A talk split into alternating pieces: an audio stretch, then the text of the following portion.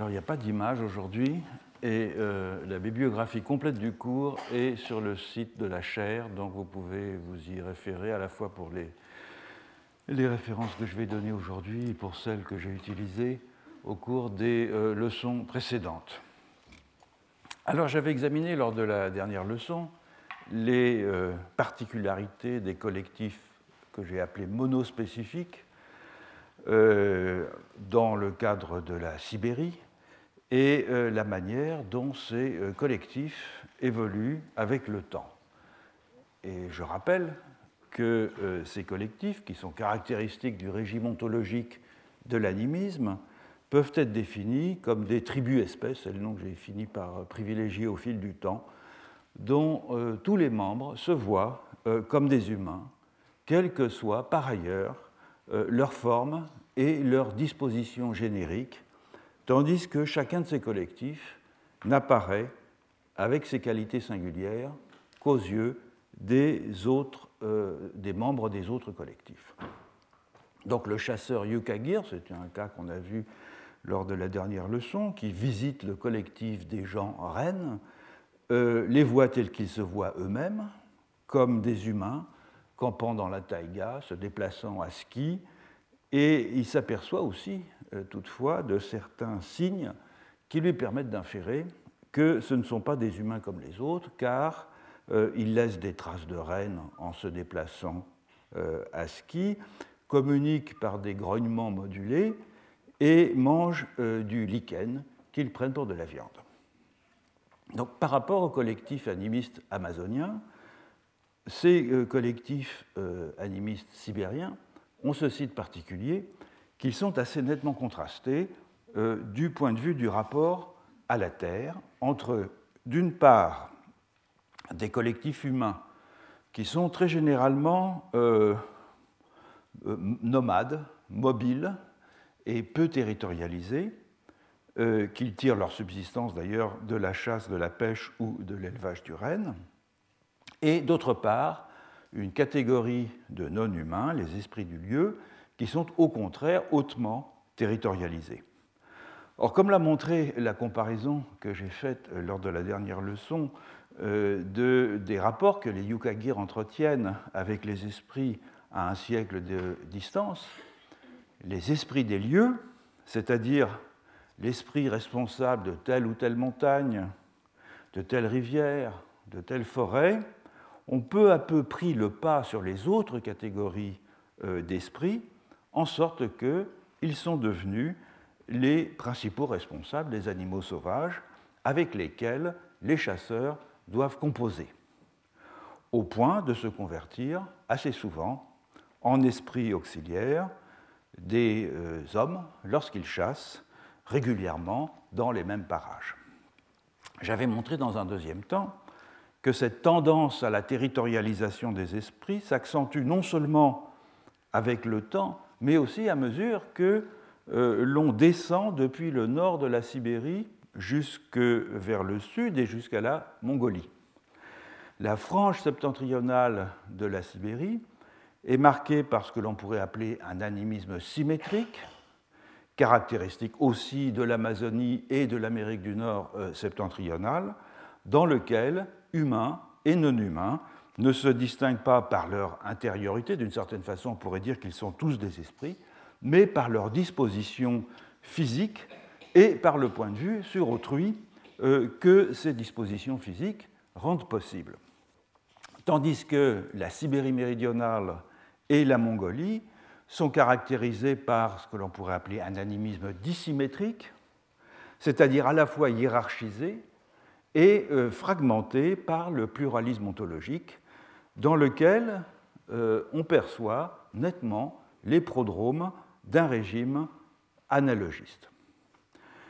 J'avais donné un exemple de cette inflexion analogiste avec le peuple Douka du nord euh, de la Mongolie, qui nomadise entre le nord de la Mongolie et le sud de la Sibérie. Et bien que le, les, principes de recrutement des collectifs euh, soient dans ce cas typiquement animistes,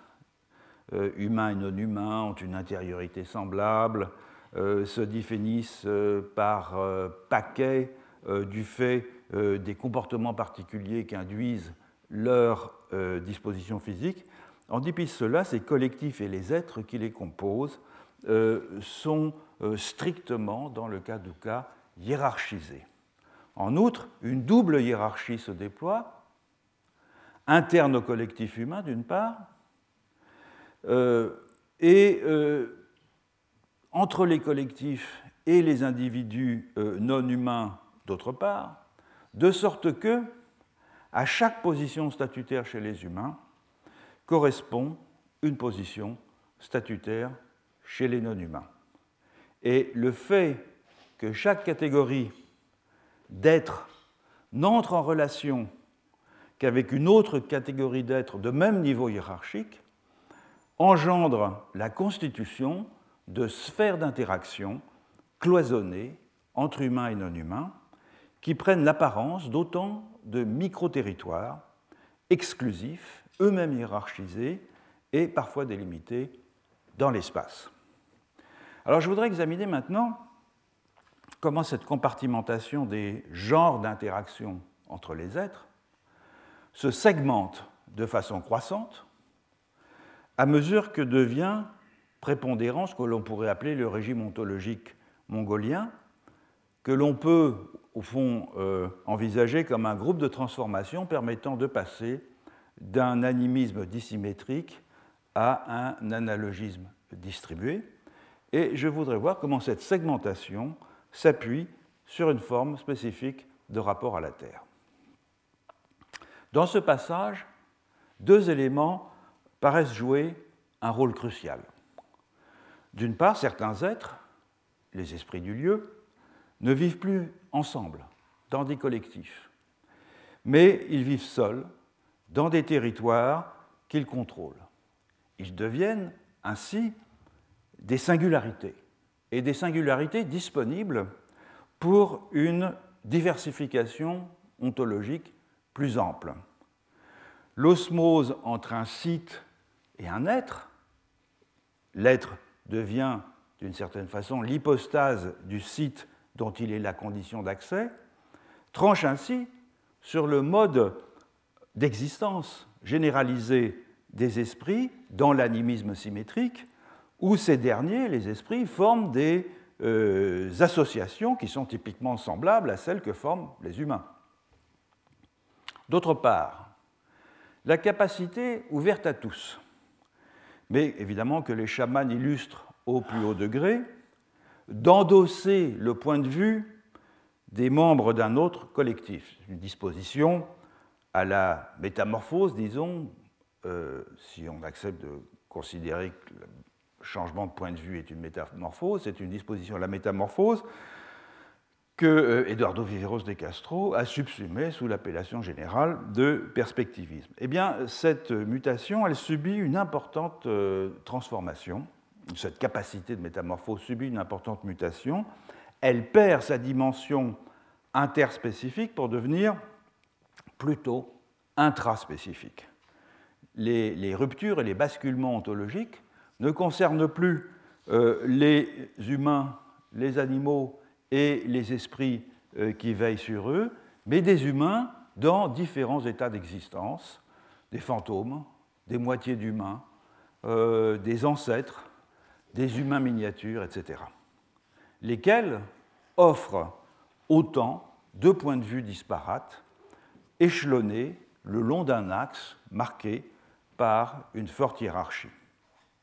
Alors examinons d'abord ce deuxième point. L'anthropologue danois euh, Morten euh, Pedersen a donné un excellent exemple de ce basculement de l'interspécifique à euh, l'intraspécifique, non dans l'article auquel je faisais référence dans, la dernière leçon, mais dans un autre qui a été publié en 2007 dans la revue Inner Asia sous le titre Multiplicity Without Myth. Il se fonde sur son ethnographie des Dahad, qui est une population de Mongolie, pour montrer que leur cosmologie est constituée de nombreux mondes parallèles, chacun de ces mondes étant le foyer d'un point de vue particulier mais des mondes qui ne peuvent en aucune façon être associés à des territoires distincts, plutôt à des étapes le long d'un trajet. Alors examinons ça.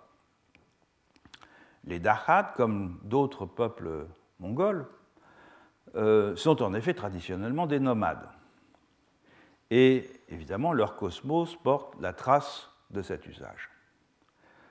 Pedersen appelle cet espace singulier le vide nomadique.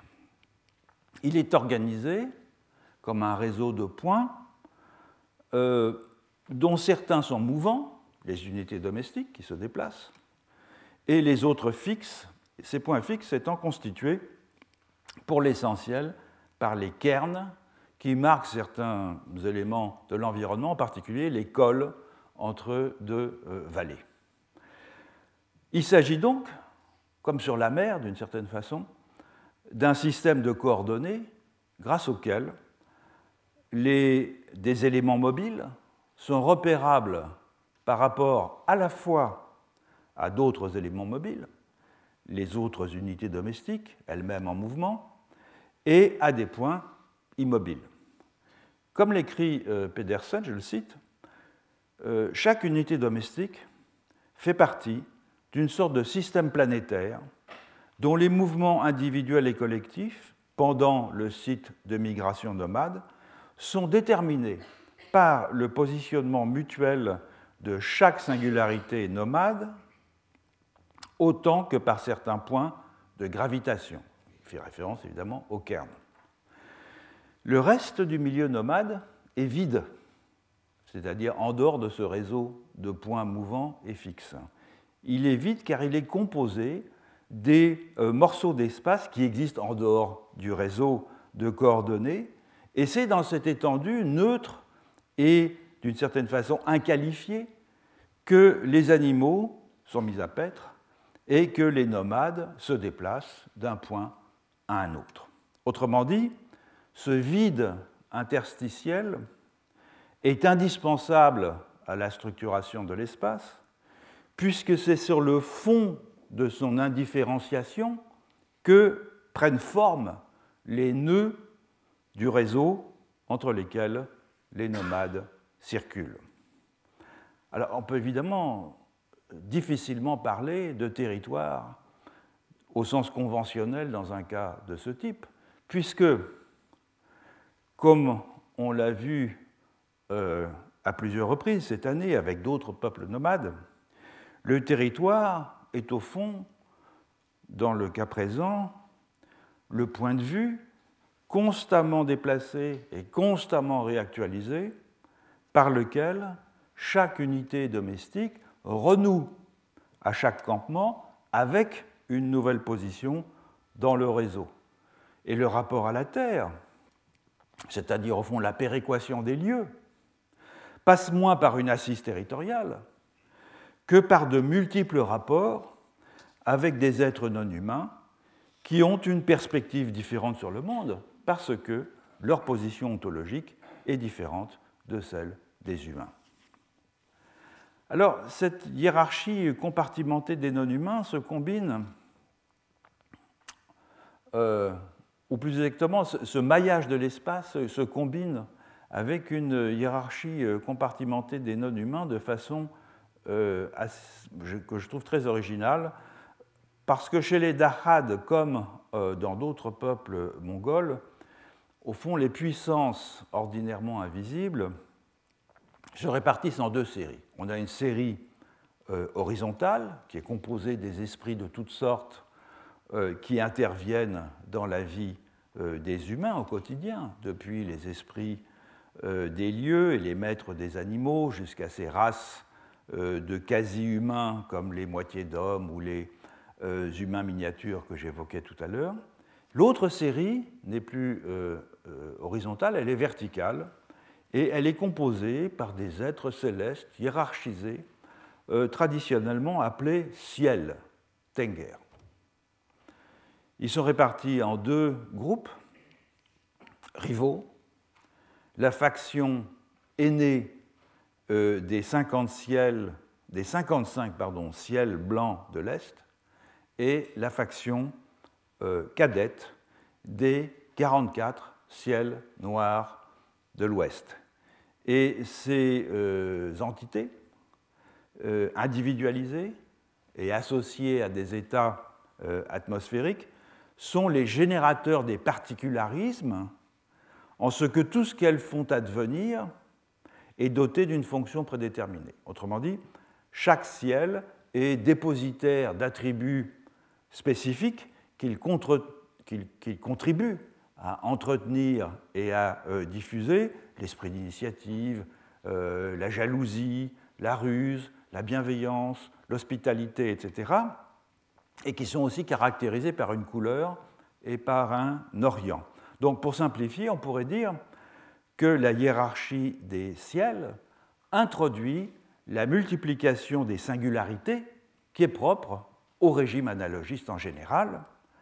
tandis que la série horizontale des esprits et des quasi-humains incarne le terreau commun de l'animisme symétrique.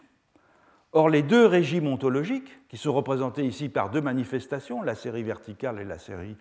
euh, horizontale, sont ici compatibles car ils fonctionnent dans des sphères et à des échelles différentes. L'animisme symétrique, il se déploie dans les relations que les humains ordinaires entretiennent avec les esprits ou avec les races de quasi-humains dans leurs activités quotidiennes et notamment au premier chef dans la chasse. Alors ces êtres, ils sont soit très territorialisés, dans le cas des esprits des lieux, soit au contraire diffus dans euh, le vide nomadique, d'où ils surgissent inopinément. C'est le cas, un cas qu'on va voir euh, à l'instant, euh, que Pedersen rapporte. C'est une rencontre avec un membre, chez les Dachat donc, avec un membre de la race des demi-humains, qu'on appelle chez les Bachal des Badakshin.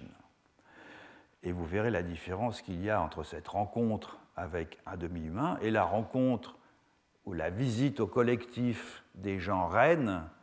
euh, que j'évoquais lors d'une leçon précédente chez les Yukagir. Donc le narrateur, l'informateur de, Peterson, raconte que par une froide nuit d'hiver, où il était à l'affût euh, près d'une saline avec l'un de ses compagnons du nom de Dashniam, un cerf s'approcha de la saline pour y boire. À la lueur de la lune, le narrateur s'aperçut que le cerf n'était qu'une moitié de cerf. Il n'avait que la moitié des pattes, la moitié des bois. Donc, séparé, c'était une sorte de profil. Terrifié, il réveilla son compagnon qui lui dit qu'il devait s'enfuir au galop. Ils étaient à cheval, évidemment. C'est ce qu'ils font, et à bonne distance, ils s'arrêtent pour commenter l'événement. Dashniam demande au narrateur ce qu'il a vu. J'ai vu un demi-cerf, répond-il. Oh, dit l'autre, moi j'ai vu une vieille femme avec une seule jambe et un bâton. Et quelques semaines plus tard, conclut le narrateur, Dashniam est mort. Donc on a là un cas typique d'échange de points de vue propre à euh, l'animisme symétrique, dans lequel le basculement dans la perspective de l'autre se révèle fatal. Mais il s'agit d'un individu, en l'occurrence le, passage du demi-cerf à la demi-femme âgée, euh, et non pas de la visite à un collectif à une assemblée euh, de euh, non-humains, comme c'est le cas chez les, Yukagir. Autrement dit, le vide nomadique est un espace qui est déstructuré, qui est aterritorial d'une certaine façon, et où de telles rencontres sont monnaie courante. Et on s'expose toujours, évidemment, au danger du basculement dans la perspective de l'autre. Ces rencontres peuvent être positives, dans certains cas, elles sont très souvent négatives et elles révèlent en tout cas l'immanence des êtres qui peuvent euh, se manifester dans ce vide nomadique. La hiérarchie des ciels, quant à elle, elle se déploie sur un tout autre plan. Pour les humains ordinaires à tout le moins, c'est une sorte de vague espace, de relative transcendance, qui décline, comme on l'a vu, les attributs singuliers euh, de, au fond, qui composent le monde dans son foisonnement euh, hiérarchisé de qualité. Mais pour les chamans, en revanche, eh bien, euh, les ciels font aussi fonction d'esprit auxiliaire. De sorte que la topographie des ciels, avec sa double articulation spatiale, la distribution entre les orients d'une part et la distribution selon la hiérarchie euh, d'autre part, peut être vue comme une sorte de technique conceptuelle au moyen de laquelle les chamans sont en mesure, en quelque sorte, d'interpoler une dimension transcendante dans l'ensemble, par ailleurs immanent, des esprits qui les secondent à l'ordinaire. De ce fait, le changement de perspective est évidemment différent pour l'homme ordinaire et pour le chaman. Pour l'homme ordinaire, on vient de le voir, c'est une possibilité menaçante qu'il faut en général éviter. Pour le chaman, en revanche, c'est la possibilité euh, d'adopter la perspective d'esprits ancestraux et parfois, au-delà des esprits ancestraux, au-delà de la pyramide hiérarchique des esprits ancestraux, euh, d'adopter le point de vue de ces divinités hiérarchisées que sont les ciels, un mouvement qui est représenté comme une ascension verticale, à la fois dans l'espace et dans la hiérarchie, qui met le chaman dans la position surplombante d'un aîné. Donc cette idée de l'ascension verticale du chaman qu'on voit revenir comme un leitmotiv dans une grande partie de la littérature, je me souviens en particulier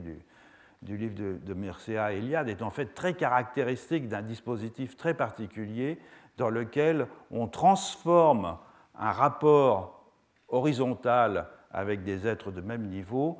en, lui adjoignant, si on peut dire, un rapport avec des êtres hiérarchisés. Évidemment, quand on adopte le point de vue de ces êtres hiérarchisés, eh bien on grimpe soi-même dans la hiérarchie, mouvement qui peut être associé à une ascension. Dans le cas des hommes ordinaires, on est donc dans la situation de rapport symétrique et généralement périlleux entre des êtres immanents, tandis que le travail du chaman consiste à tenter d'occuper des perspectives qui sont transcendantes les unes aux autres, et c'est une opération qui est rendue nécessaire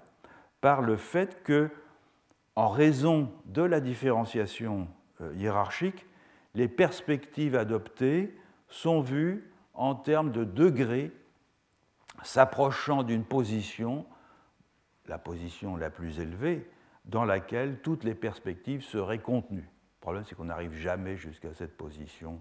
terminale, si je puis dire, qui est celle de la divinité dans un système analogiste parfaitement réussi, si je puis dire. Revenons maintenant à la question du rapport à la Terre on voit combien la notion euh, classique de territoire, comme une portion d'espace appropriée et contrôlée euh, par une société, euh, est problématique dans le cas des Darkhad comme de la majorité des peuples de Mongolie. Elle n'est pas appropriée évidemment pour définir ce que Peterson appelle le vide nomadique, cette étendue indifférenciée sur fond de laquelle se déploient les coordonnées employées par les nomades et dans l'immensité de laquelle surviennent des rencontres inopinées avec des non-humains dont il convient surtout de ne pas partager le point de vue, c'est-à-dire de ne pas partager le même espace d'attention. C'est en somme parce qu'il n'est pas territorialisé que le vide nomadique est utilisable à l'occasion comme pâturage pour le bétail ou comme euh, zone d'affût pour la chasse, c'est-à-dire en euh, prenant euh, grand soin de n'y être qu'un passager, de ne pas s'y enraciner, de façon à ne pas basculer dans la perspective néfaste de ces occupants non humains. La notion de territoire n'est pas euh, appropriée non plus pour désigner la pyramide des points de vue transcendants incarnés par les ciels et que le chaman s'efforce de gravir afin d'acquérir une perspective plus englobante, c'est-à-dire subsumant un grand nombre de perspectives subalternes. Chaque ciel a bien un domaine de compétence et représente un attribut singularisé du monde, mais il ne constitue pas une sphère d'interaction à l'instar de la euh, hiérarchie des domaines d'échange entre humains et non-humains caractéristiques de la cosmologie des dukkha que nous avons examiné lors de la dernière leçon. Les ciels sont bien situés dans l'espace, comme des éléments d'un système d'orientation, mais ils ne sont pas territorialisés. On est ici comme suspendu à l'orée de ces collectifs euh, de type analogiste dans lesquels l'ensemble des êtres et des états du monde forment un gigantesque assemblage socio-cosmique sans extériorité véritable et dans lequel donc les territoires et les euh, associations d'êtres distincts qui cohabitent les uns à côté des autres, ou quelquefois les uns au-dessus des autres, euh, ou quelquefois à une certaine distance, en régime animiste, cèdent la place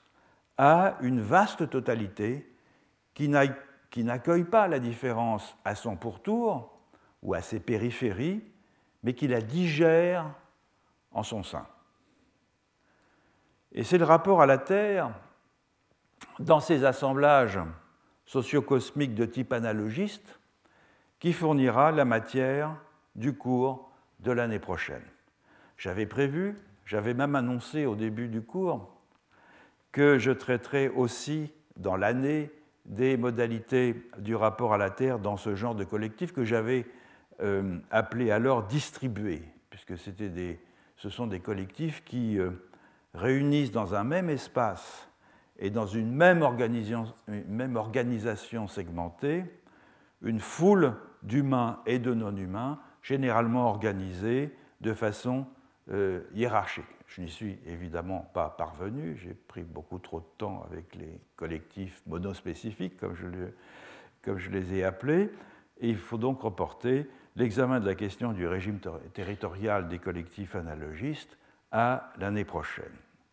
Aussi, et en guise de conclusion au cours de cette année, je voudrais rester avec les collectifs euh, animistes qui nous ont beaucoup occupés au cours des dernières leçons et me pencher un instant sur un problème plus général, celui de l'anthropocentrisme apparent du régime sociologique de l'animisme,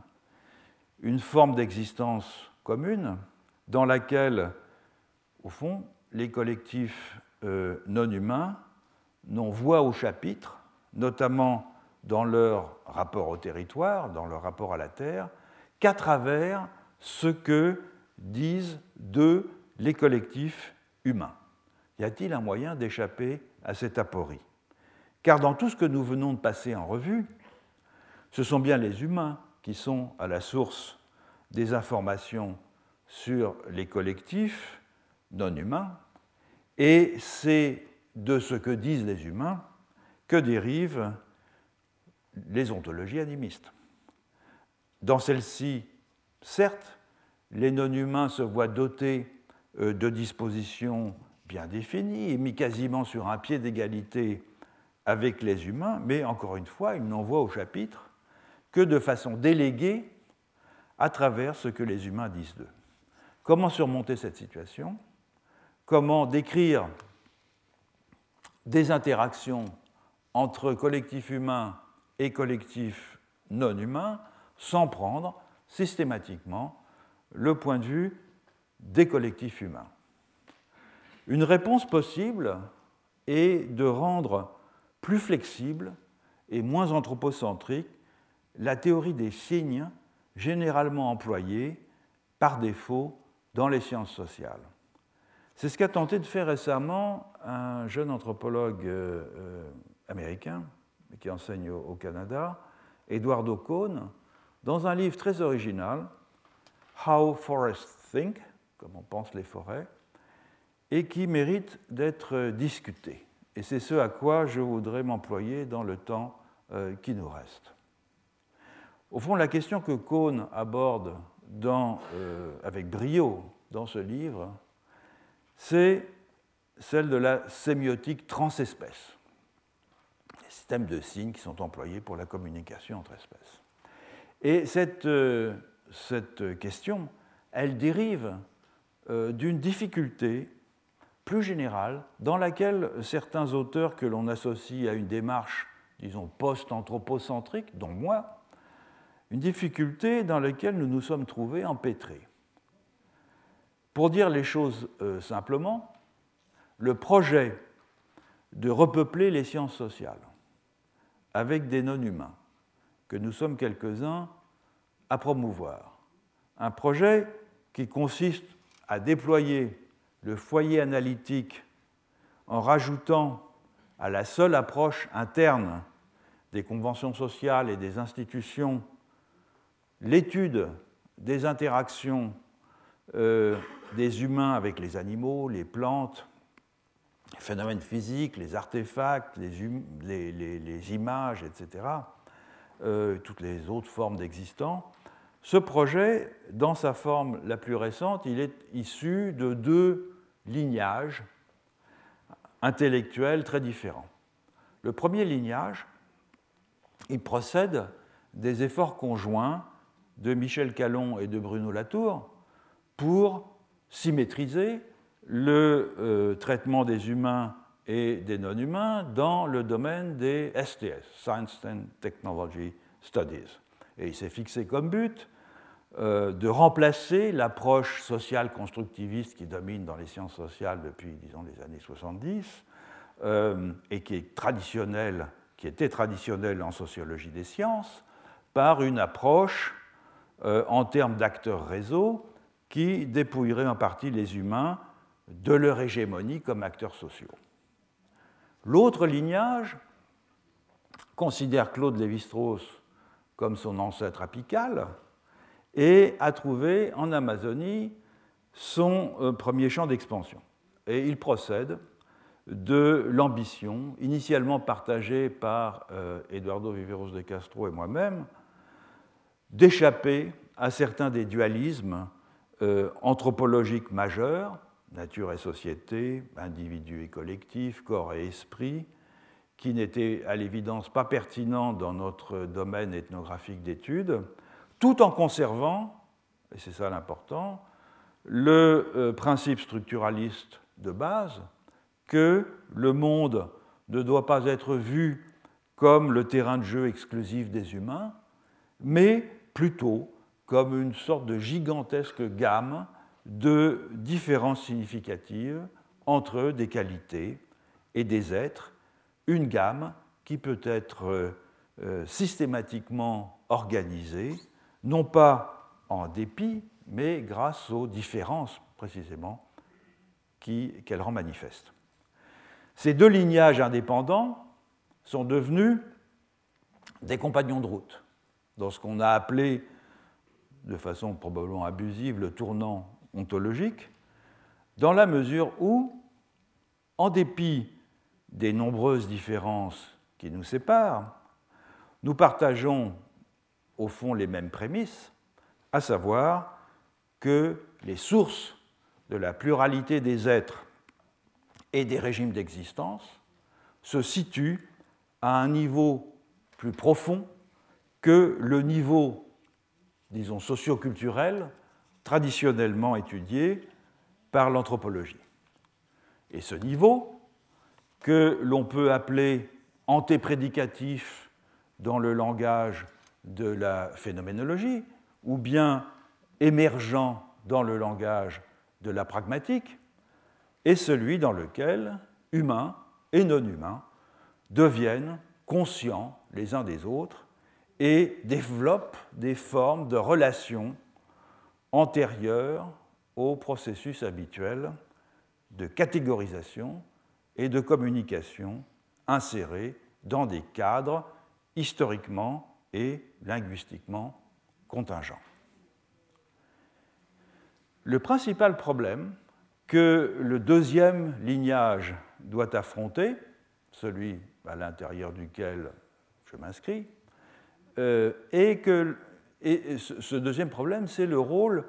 euh, structurant que le symbolisme y joue. Symbolisme qui fut inclus dans son euh, programme initial par Lévi-Strauss, quand il fonda son entreprise, l'anthropologie structurale, sur l'affirmation que le langage offre tout à la fois un modèle pour la totalité de la vie sociale et aussi, d'une certaine façon, un espoir que l'étude de la vie sociale puisse devenir un jour aussi scientifique que l'étude du langage. Le langage et les propriétés de nature langagière dont les symboles sont investis apparaissent, vous le savez, euh, fondamentaux pour les strauss que ce soit dans leur dimension classiquement saussurienne, à savoir le sens envisagé comme étant euh, le produit ou l'effet d'opposition contrastive, que dans sa dimension, disons, praxéologique, à savoir l'interaction sociale envisagée au premier chef à la manière d'un échange de signes linguistiques. Lévi-Strauss n'a laissé planer aucun doute sur ces deux aspects structurants euh, de son approche euh, et qui tous les deux sont liés à deux dimensions du langage. Et ce que Lévi-Strauss appelle parfois la fonction symbolique est pour lui une capacité des humains qui est analogue euh, au langage de donner sens au monde en détectant en lui des traits saillants qui peuvent être organisés en ensemble contrastifs. Or, si les interactions entre humains et non humains sont prises uniquement sous cet angle, alors évidemment ça présente un obstacle formidable à l'objectif de purger l'anthropologie de son anthropocentrisme, car les non-humains, évidemment dépourvus d'aptitude linguistique et de capacité pour la production en général, hein, je ne peux pas rentrer dans les détails de certaines espèces qui effectivement ont des moyens de communication, etc., mais en général, euh, et donc dépourvu aussi de la capacité de production de symboles euh, arbitraires, ne peuvent euh, dès lors qu'être condamnés, ces non-humains, à demeurer les objets passifs de la cognition et de l'inventivité humaine, à demeurer donc de simples paquets de qualités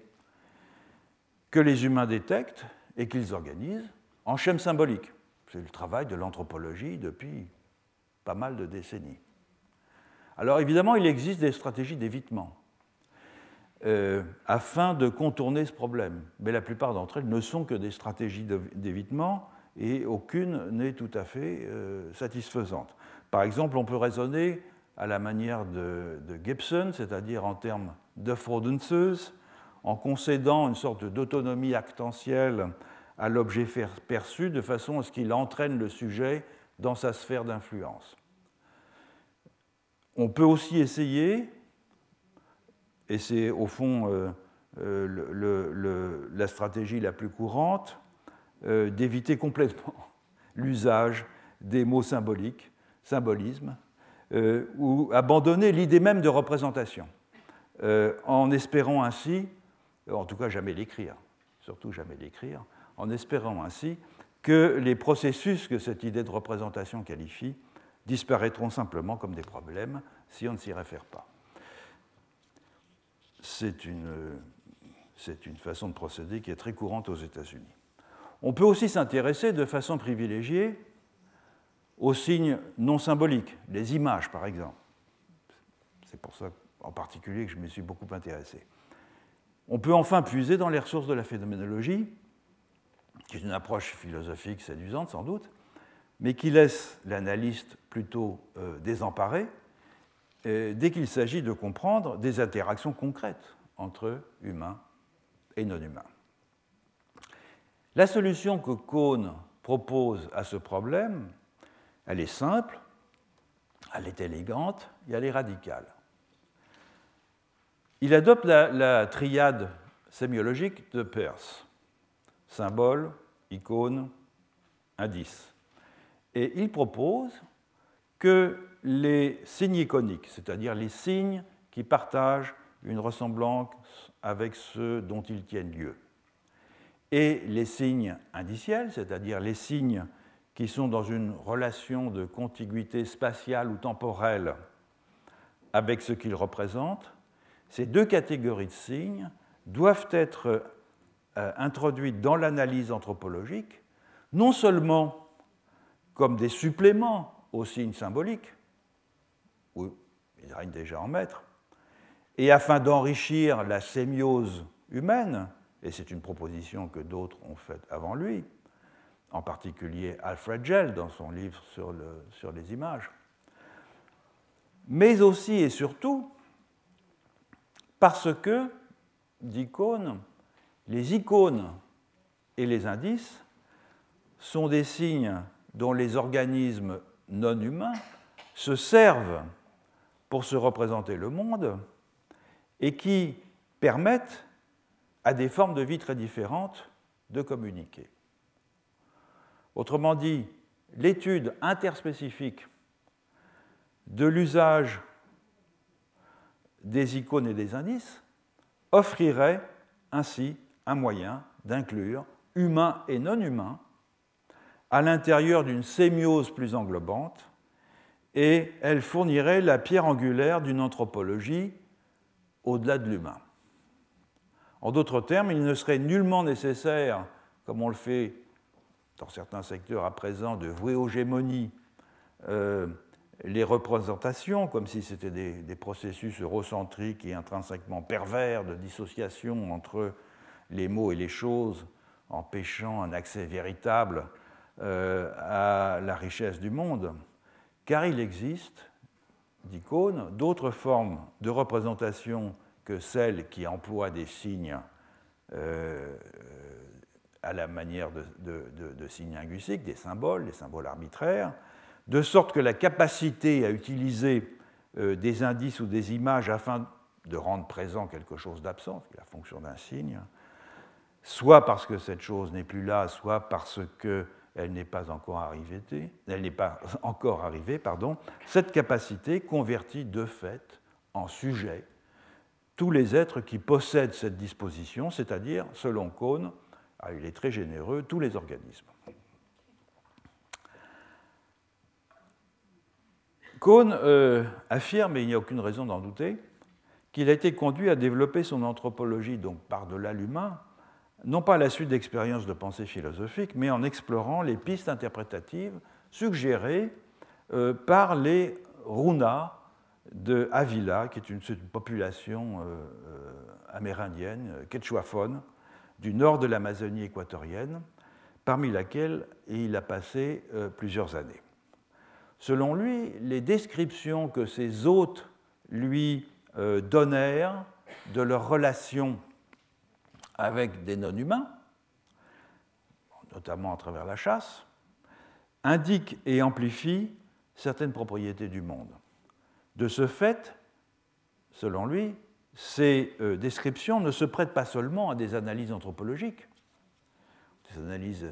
ethnologiques, si vous voulez, intéressantes, de commentaires euh, sur, euh, ou d'interprétations des croyances et des mœurs d'une population particulière, elles fournissent aussi la matière de généralisation philosophique. Elles ne sont donc pas seulement des objets qui sont bons à penser, elles sont aussi des outils bons à penser avec. Elles deviennent des instruments conceptuels. Ainsi en va-t-il, par exemple, d'une remarquable analyse que fait Kohn euh, sur un problème qui a l'air très simple et que, au fond, euh, ceux d'entre vous qui sont ici familiers de l'ethnographie amérindienne connaissent sans doute, qui est la question de savoir pourquoi on interprète de façon différente les rêves des humains et les rêves des animaux. Cohn fait remarquer que les runas interprètent littéralement les rêves de leurs chiens, tandis qu'ils interprètent métaphoriquement leurs propres rêves. Donc, comme c'est très courant dans le monde animiste, les rêves des runas leur donnent accès au domaine des esprits maîtres du gibier. On en a vu de très nombreux exemples au cours euh, du cours de cette année.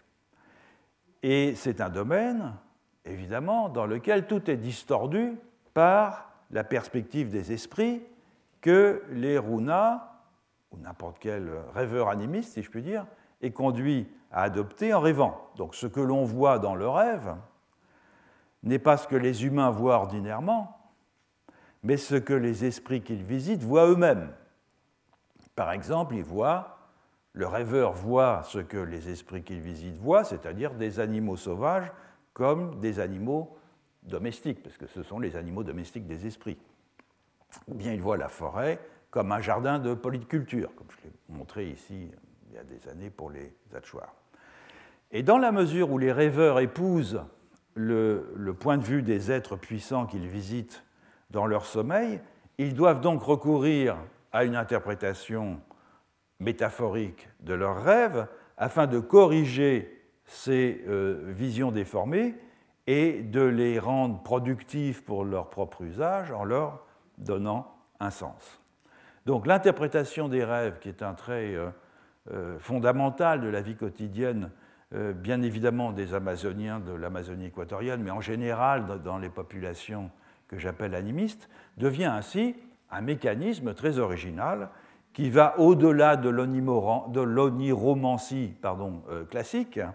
en ce que l'interprétation des rêves permet ainsi la calibration et l'alignement euh, des points de vue situés de toutes sortes d'êtres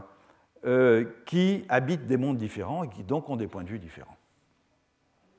En revanche, les runas interprètent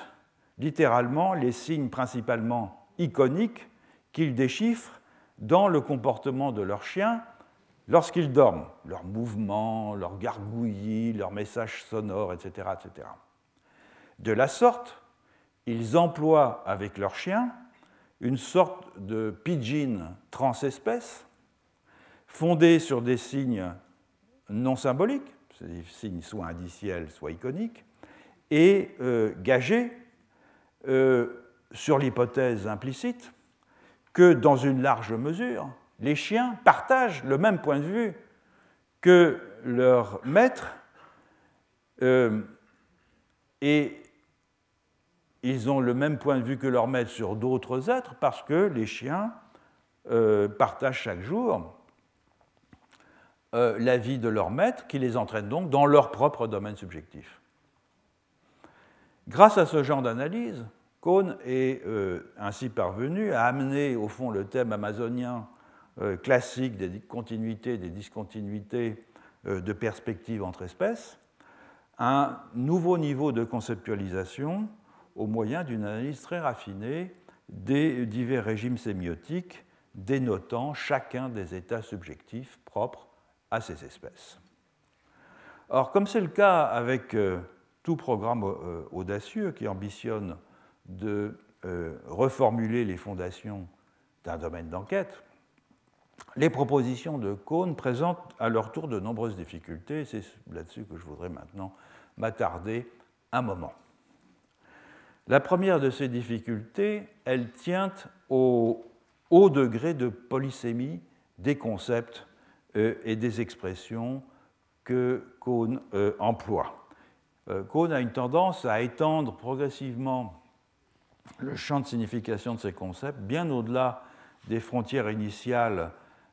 qu'il avait fixées pour eux, avec le résultat qu'ils perdent en extension la productivité qu'ils avaient acquise euh, dans leur définition originale. J'en donnerai que, quelques exemples.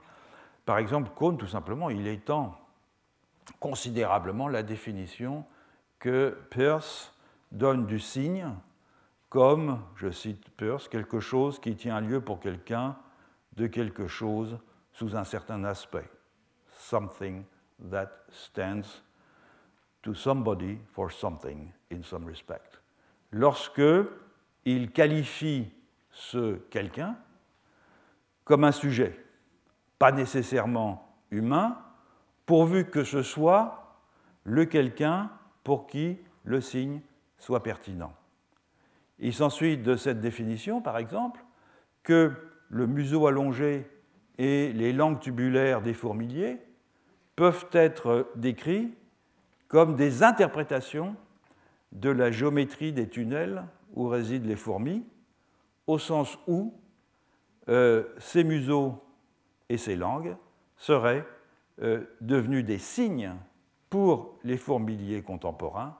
de la façon dont les fourmiliers du passé leur ont transmis une certaine capacité d'adaptation à l'environnement forestier. Donc c'est une façon originale de transcrire en langage persien un phénomène évolutif.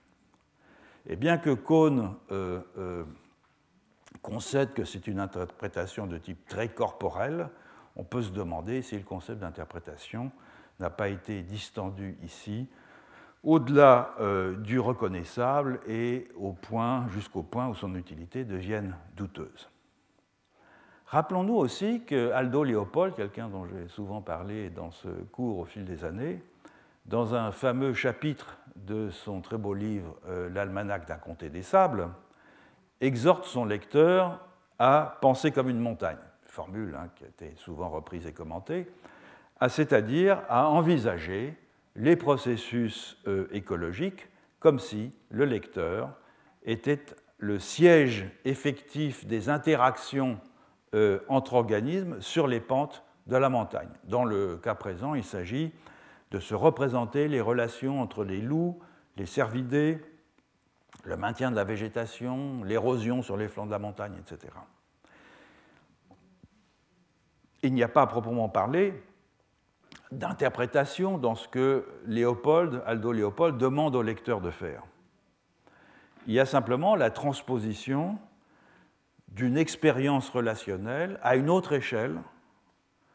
présentée d'une certaine façon sur un ton anecdotique. Toutefois, il me semble que cette transposition, elle exprime peut-être mieux qu'une approche sémiotique la nécessité vitale d'habiter d'autres points de vue et de fait, Cohn se rabat sur cette même définition du sujet un peu plus loin dans son livre lorsqu'il écrit, je le cite, Tous les êtres, et pas seulement les humains, ont des rapports avec le monde et avec chacun d'entre eux en tant que euh, sujet, c'est-à-dire comme des êtres qui, ont un point de vue. Mais si être un sujet découle du fait d'avoir un point de vue spécifique, et si avoir un point de vue spécifique résulte de certaines dispositions corporelles et de la capacité d'occuper une certaine position dans l'écologie des relations, et là c'est une qualification tout à fait ordinaire de ce que c'est d'être un sujet en Amazonie, et même en général dans la plus grande partie du monde animiste, alors, alors l'idée même d'une sémiose euh, cosmique devient superflue, puisque ce qui est en jeu ici, c'est la façon dont les êtres vivants et non vivants euh, se relient les uns euh, aux autres en fonction des types de connexions que leur disposition physique autorise. Alors il est possible qu'un petit nombre de ces connexions tombe dans la rubrique interprétation ou dans la rubrique représentation, pour employer des termes euh, liées à la sémiose. Si ces euh, connexions impliquent des signes iconiques ou des signes indiciels pris dans le sens le plus large. Mais l'immense majorité de ces connexions sera plus vraisemblablement le produit de processus physiques et chimiques non représentationnels du type de ceux que Jacob von Uxküll, par exemple, a mis en lumière dans ses euh, recherches euh, éthologiques pionnières. On peut en dire autant de la conception extensive que Cohn propose de la vie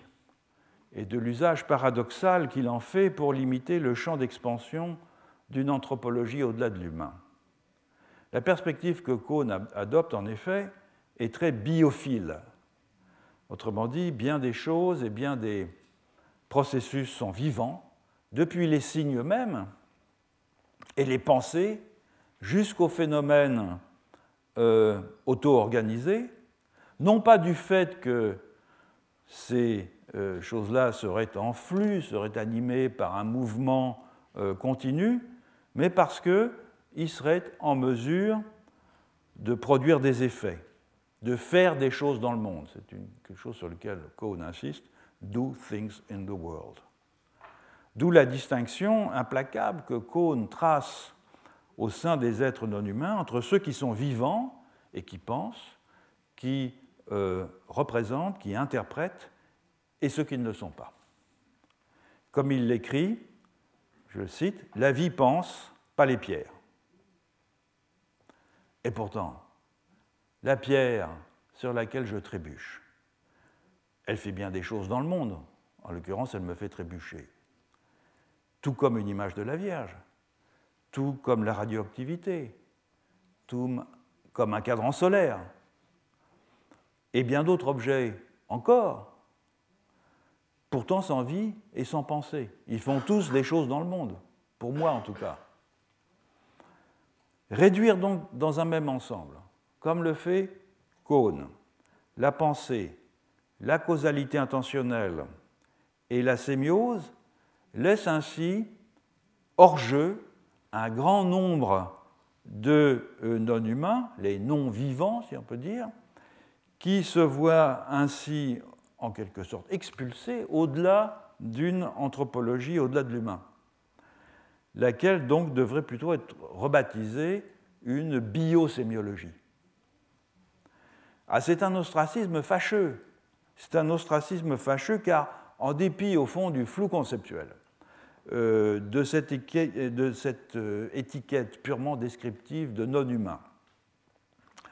que j'emploie avec bien d'autres, et que c'est un flou qu'admettent bien volontiers la plupart d'entre ceux qui, comme moi, l'utilisent. En dépit donc de ce flou conceptuel, l'introduction de cette sorte de catégorie fourre-tout de non-humains, elle avait un côté militant au fond et pas, conceptuel, dans la mesure où elle a servi dans les sciences sociales, elle continue à le faire, je crois, à indiquer sans ambiguïté une ambition de recruter des nouveaux actants dans des analyses de collectifs de façon à rendre le théâtre des interactions mondaines plus complexe et en fin de compte plus intéressant à étudier. Donc expulser certains de ces actants de la scène ne pourra, à mon sens, qu'appauvrir la vie des actants qui restent, en l'occurrence les vivants. Mais la, difficulté principale de l'approche, disons, pansémiotique et biophile euh, d'Edouard réside, dans le fait que si euh, on la prend vraiment au sérieux, alors elle exige une enquête euh, systématique et approfondie sur la façon dont les formes de vie non humaines manipulent dans les faits, dans les faits et pas simplement selon ce qu'en disent les runas euh, d'Avila dans le nord de l'Amazonie équatorienne, dans les faits, les signes iconiques et les signes indiciels. En attendant, on doit faire confiance à ce que l'anthropologue dit de ce que les runas disent à propos de la sémiose non humaine, ce qui au fond, ce qui au fond n'est pas très différent de l'attitude que Cohn euh, lui-même critique